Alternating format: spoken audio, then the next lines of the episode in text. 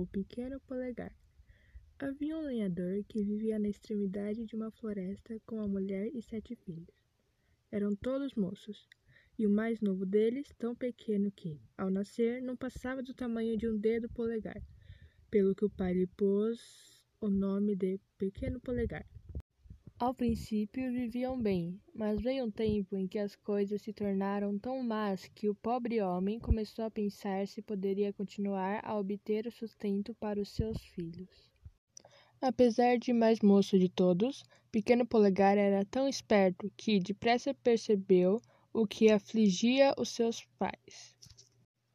Uma noite em que estava acordado na sua caminha, ouviu-os conversar no quarto. Não posso suportar a ideia de ver meus filhos sofrerem. Dizia o pai. Amanhã vou levá-los a passear na floresta e lá os deixo. Talvez alguém os encontre e tome conta deles. A mãe se desfez em lágrimas. Como pode ser tão cruel?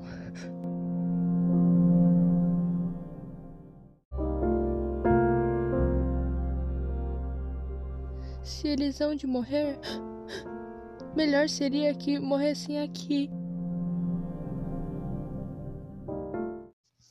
O pobre não quis ouvir mais nada.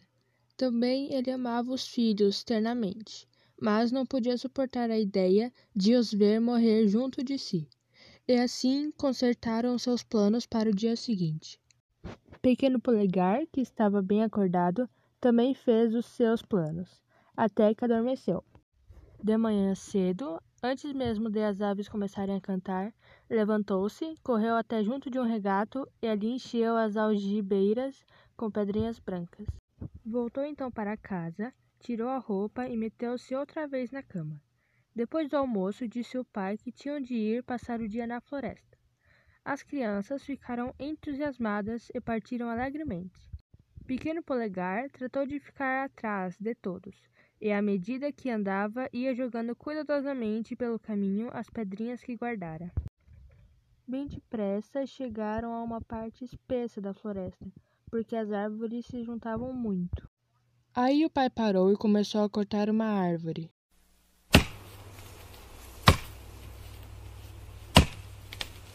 Logo em seguida pediu aos seus filhos uma ajuda para cortar a árvore. Quando estavam distraídos com o serviço, o pai desapareceu. Ao darem pela sua falta, as crianças encheram-se de medo.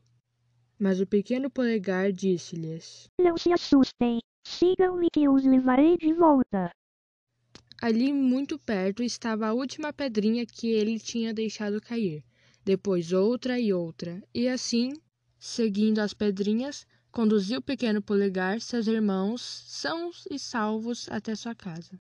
Enquanto isto se passava, estava a mãe a pensar tristemente que tinha visto seus filhos pela última vez. Nesse momento bateram à porta. E chegou um guarda da floresta, dizendo que vinha da parte do seu patrão trazer-lhes um bom presente de caça, pois tinha sabido da miséria em que viviam. Mas antes que a pobre mulher pudesse responder, ouviu a porta abrir-se de novo e entrarem por ela os seus sete filhos. Aqui estamos. Gritavam eles. Perdemos-nos na floresta, mas pequeno polegar trouxe-nos até aqui sem errar o caminho. A pobre mãe ficou contentíssima ao vê-los, e quando o pai voltou, depois de ter andado por fora muito triste, sem coragem de encarar a mulher, ficaram todos tão alegres que constituíam o que se podia chamar uma família verdadeiramente feliz. Mas a caça não podia durar sempre, e um dia chegou em que só restava um pedaço de pão. Pequeno Polegar soube disto e começou logo a pensar no que lhes iria acontecer. Nessa mesma noite, o lenhador disse à mulher que levaria mais uma vez as crianças para a floresta na esperança de que alguém rico e generoso pudesse encontrá-las e dar-lhes casa e sustento. Mal rompeu o dia, pequeno polegar saltou da cama e correu pela escada abaixo para sair, mas encontrou a porta trancada e fechada à chave. Voltou desapontado e encaminhou-se devagarinho para a cama. Mas ao almoçar veio-lhe uma ideia. Em vez de comer o pão, Guardou-o no bolso do casaco, para fazer com as migalhas dele o mesmo que com as pedras, quando marcar o caminho da floresta.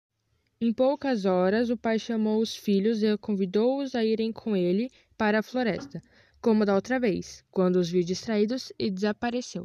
Desta vez, os pequenos não se assustaram. Pequeno polegar sabe o caminho. Pensaram. Mas quando o irmão foi procurar as migalhas cuidadosamente espalhadas pelo caminho, não encontrou nenhuma. Os passarinhos tinham comido todas.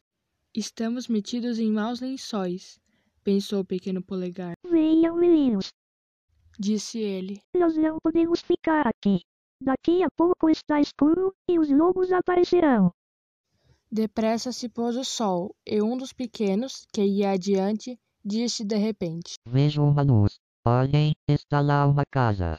Vamos pedir que nos deem agasalho durante a noite. Correram até lá e bateram à porta. Uma mulher, com aparência de boa pessoa, veio abrir, mas quando lhe disseram o que queriam, abanou tristemente a cabeça. Meu marido é um papão. Daqui a pouco chega em casa, e se os encontrar mata-os e come-os a todos. Os meninos tremiam e disseram que não voltariam para a floresta. Venham cá. Disse a mulher, penalizada com a situação deles. Vou escondê-los até romper amanhã. Escondeu-os em um sótão e ali os deixou. Quando Papão chegou, fez um tal barulho ao subir as escadas que um dos meninos espreitou para ver o que seria. O Papão olhou com os olhos tão terríveis que o pequeno recuou aterrorizado, mas não antes de ele o ter visto. Cheios de medo, esconderam-se todos muito juntos num canto do quarto. Daí a pouco ouviram os fortes passos do papão. Mas, como estava no escuro, ele não os podia perceber. Aproximou-se, acendeu uma lâmpada e levantou-a um pouco para poder ver melhor o quarto. Num canto, juntinhos todos, viu ele os sete pequenos pálidos de susto. Um por um, puxou-os para fora e examinou-os por todos os lados. Darão uma boa ceia quando estiverem mais gordinhos. Disse ele para a mulher, que tinha vindo cheia de susto observar o que se passava. Dá-lhes uma boa refeição e manda-os para a cama, vê se há bastante comida para lhes dar durante uma semana, e, ao fim dela, devem estar magníficos para serem comidos. Quando os pequenos cearam otimamente, foram levados para um quarto onde havia duas grandes camas. Numa destas dormiam as sete filhas do papão, cada qual com uma coroa de ouro na cabeça. Na outra deitaram-se os sete irmãos. Ao meio da noite, o papão acordou e, começando a sentir-se triste por não ter logo morto os meninos, levantou-se. O que está procurando? Perguntou a mulher. A minha adaga. Respondeu ele. Pois quero acautelar-me. Meninos são difíceis de segurar e escapam com facilidade. Pequeno polegar, que não tinha pregado o olho toda a noite, ouviu tudo, e logo que amanheceu foi mais rápido que um relâmpago tirar as coroas de ouro da cabeça das pequenas e, tendo-as substituído pelos seus barretes de dormir, colocou-as na cabeça dos seus irmãos e meteu-se novamente na cama. Por fim chegou o papão, que logo foi ter a cama onde estavam os pequenos. Como, porém, ao apalpar sentisse as coroas de ouro, dirigiu-se para outra cama. Ao sentir os sete barretes que cobriam as sete cabecinhas, com um golpe da sua adaga cortou-as todas. Logo que o papão saiu, Pequeno Polegar acordou os irmãos e arrastaram-se todos devagarinho até a porta para fugir. Mas antes que estivessem muito distante, o papão descobriu o que tinha acontecido e disse cheio de cólera à mulher. Os meninos mal o descobriram, julgaram-se perdidos. Mas, quando o papão chegou perto deles, escorregou e caiu, e com tão pouca sorte que a adaga que levava se lhe cravou no coração, morrendo instantaneamente. Pequeno Polegar aproximou-se, tirou-lhe as botas de sete léguas e calçou-as. Deixando os irmãos ao cuidado de uns lenhadores que passavam e lhe prometeram acompanhá-los até a casa, Pequeno Polegar, com as suas grandes botas, dirigiu-se ao palhaço em cinquenta passadas. No jardim, o rei, cercado por um grupo de cortesãos, conversava animadamente. Pequeno Polegar escondeu-se atrás de uma árvore e esperou a ocasião de se apresentar. A reunião era importante. O rei mostrava-se desesperado por não poder mandar uma mensagem aos seus generais, que combatiam com um grande exército a algumas léguas de distância. E só no caso de essa mensagem ser entregue sem demora, ela seria útil. No outro caso, o inimigo venceria. De repente, e com assombro de todos, Pequeno Polegar, saindo do seu esconderijo, mostrou ao rei as suas botas mágicas e ofereceu-se para levar a mensagem, mais depressa do que o cavalo mais veloz. Os cortesãos ficaram furiosos com esse atrevimento e queriam pô-lo fora do jardim do palácio. Mas o rei, simpatizando com o pequeno, deteve-os com um gesto e deu-lhe o seu consentimento. Pequeno Polegar entregou a mensagem e voltou em triunfo. Desde este dia, a sua fortuna estava feita, e tanto ele como seus familiares viveram juntos, ricos e felizes o resto da vida.